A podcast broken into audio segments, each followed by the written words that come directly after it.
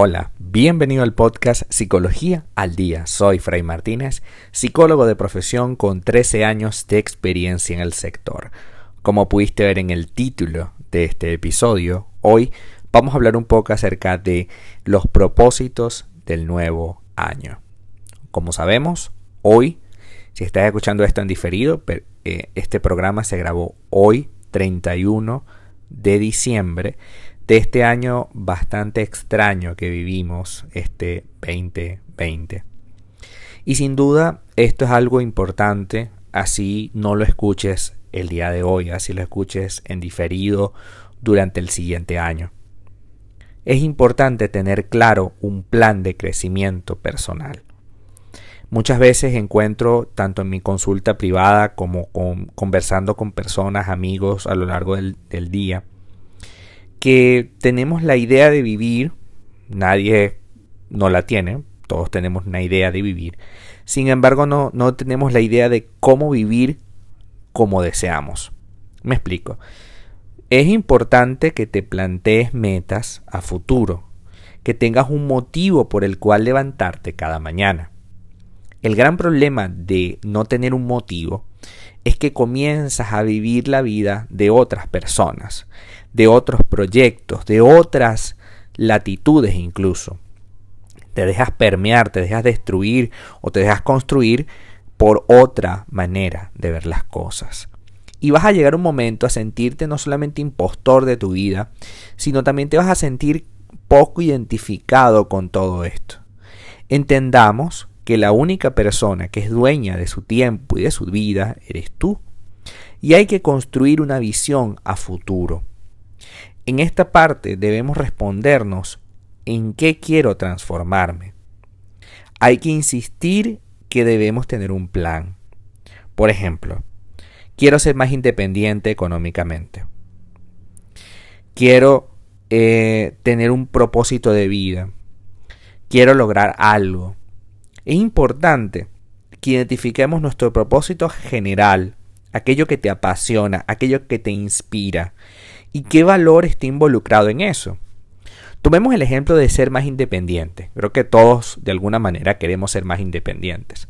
No queremos lidiar con un jefe, tampoco queremos lidiar con una familia tóxica, tampoco queremos lidiar con un marido o una esposa tóxica, difícil de manejar, o unos hijos tóxicos, o unos padres que sean tóxicos. ¿no? Definitivamente la independencia es algo que puede ser un objetivo para muchas personas, ¿no? O para todos.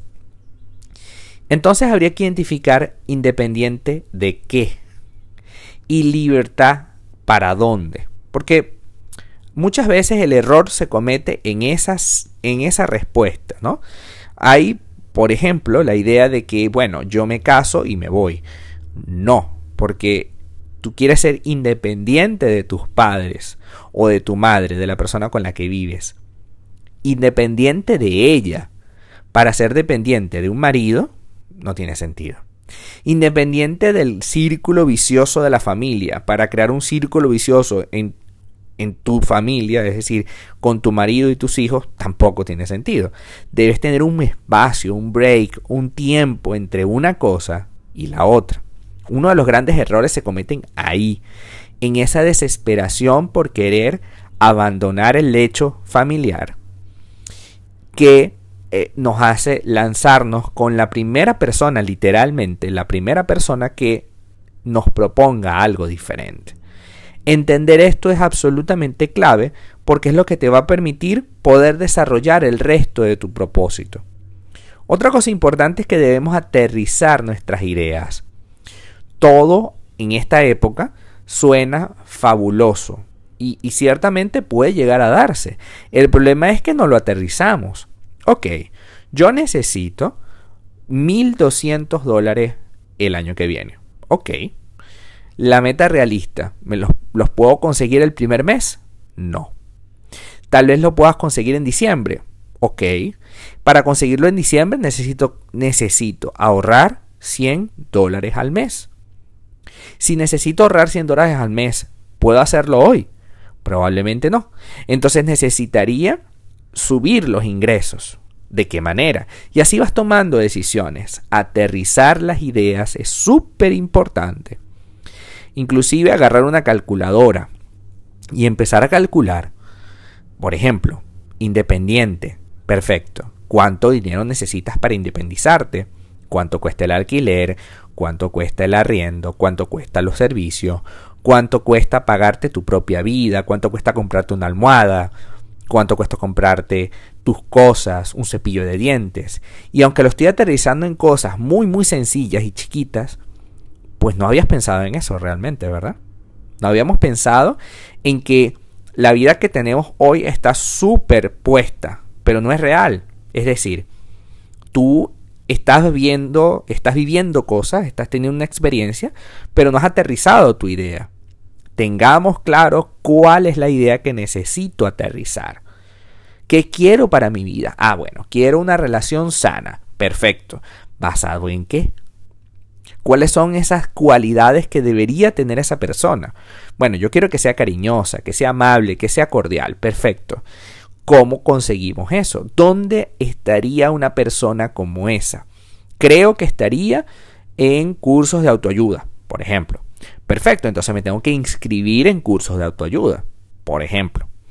Eh, yo necesito mejorar mi, mi físico, estoy muy obeso, que eso es otra cosa muy típica de estas fechas, ¿no? Necesitamos mejorar nuestro peso, ok. Aterrizar la idea. Cambiar 10 kilos en un mes es posible? A lo mejor no. ¿Cambiar 3 kilos en un mes es posible? Probablemente sí. Entonces planteémonos 3 kilos en 3 kilos. En 3 meses tendrás 9 kilos menos. Trabajemos en aterrizar las ideas y precisar esa meta. El cerebro funciona solo con cosas reales y concretas. No funciona con supuestos. No funciona con yo voy a bajar de peso. Eso es, eso es una cosa muy en el aire, ¿no? Muy simbólica. Yo voy a bajar 10 kilos. 9 en 3 meses y 1 kilo en el cuarto mes. ¿Mm?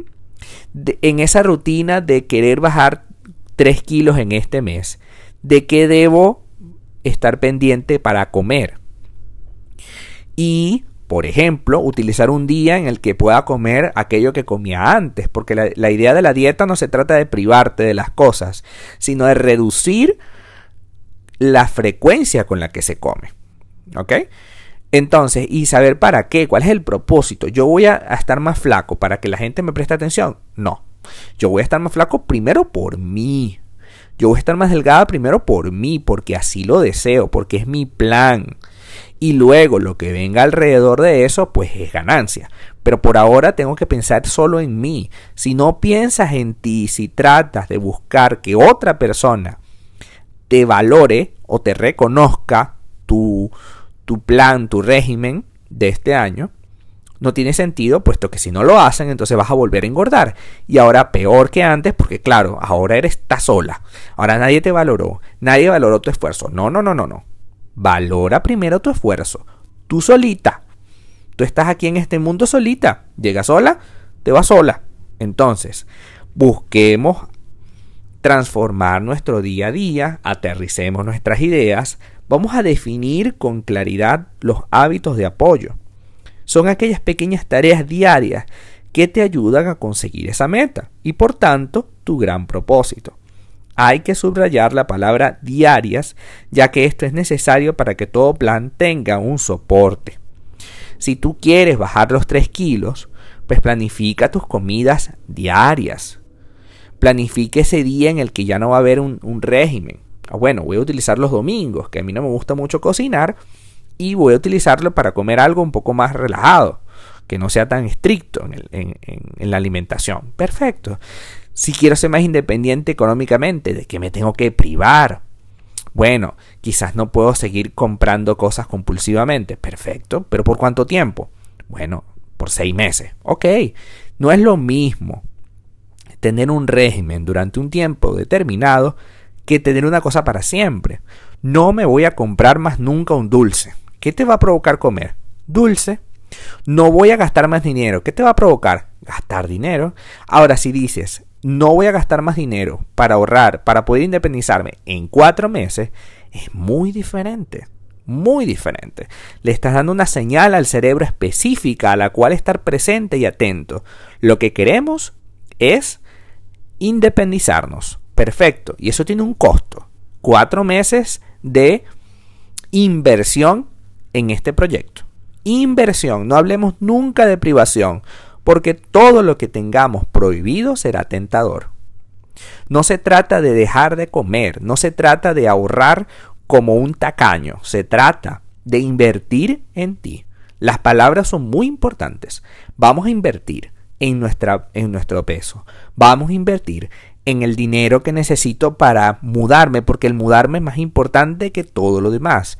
¿De qué me sirve una franela si cuando llegue a la casa mi papá y mi mamá seguirán peleando como siempre? ¿De qué me sirve comprarme algo si cuando estoy en casa no lo disfruto porque voy a estar amargado o amargada en múltiples cosas de esta disfuncionalidad de familia que tengo? Si lo que quiero es mudarme, pues tendré que pagar el precio. Todo en la vida tiene un precio. Todo. Y si tú quieres mudarte, si tú quieres bajar de peso, si tú quieres conseguir pareja, eso tiene un costo. Y el costo, por ejemplo, de conseguir pareja es que tienes que invertir más tiempo en ti. Nadie se va a fijar en ti si tú eres un cascarón vacío. Nadie se va a fijar en ti si no te has fijado tú en primer lugar. ¿Y a qué me refiero yo con fijarte en ti en primer lugar? Que tengamos claro, súper claro, que tú eres la persona más importante de tu vida tú eres la persona de la cual tiene que salir todo lo demás. Entonces, si inviertes tiempo en tu lectura diaria, si inviertes tiempo en tu físico, si inviertes tiempo en ti, pero para valorarte tú, para verte al espejo y quererte, reconocerte, admirarte, valorarte, que ese kilo que pierdas es por ti, no para agradar a un chico o a una chica, que ese músculo que, ahora tienes sea para, para beneficio personal primero, no para que alguien más me valore, es lo más importante. De esta manera vamos a conseguir volver a ser atractivos. Antes no es que no éramos atractivos, antes no creíamos ser atractivos y en consecuencia las personas no nos van a mirar, porque si ni siquiera yo me miro, ¿cómo me va a mirar los demás? Si ni siquiera yo me quiero, ¿cómo me van a querer los demás? Es lógico, las personas funcionan muchas veces por espejo. Si tú no te valoras, ¿por qué nosotros queremos un artista? Porque el artista se quiere, de alguna manera. Y de alguna manera trabaja en sí mismo. Entonces, como tienes que trabajar en ti mismo, aprovecha y vuelca tu tiempo en ti. Aprovecha este año que termina para también terminar con muchas cosas que no te ayudan para el siguiente. Aprovecha este tiempo, este momento, este día y trabaja en ese símbolo que significa cerrar un capítulo 2020 y abrir un nuevo capítulo 2021. Ahora, ¿a qué quieres enfrentarte? Ahora, ¿a qué quieres ponerle las manos? ¿Qué meta deseas? Trabaja en ello, agarra la calculadora, divide las semanas, divide los días, trabaja por horas como tengas que hacerlo, lo importante es pagar el precio de esa nueva inversión que vas a tener en ti. Primero en ti, valórate, quiérete. Lo demás vendrá siempre añadido. Será una ganancia, será una consecuencia de haber fijado el tiempo y el espacio en ti. Trabajemos en eso el día de hoy y como cada día, muchísimas gracias por quedarte aquí hasta el final. Te deseo, si lo estás viendo el día de hoy, 31 de diciembre, una, un feliz año y que logremos todas nuestras metas, nuestros propósitos. Gracias por estar aquí cada día escuchándome. Y si deseas saber más sobre mi contenido, www.fraymartinez.com.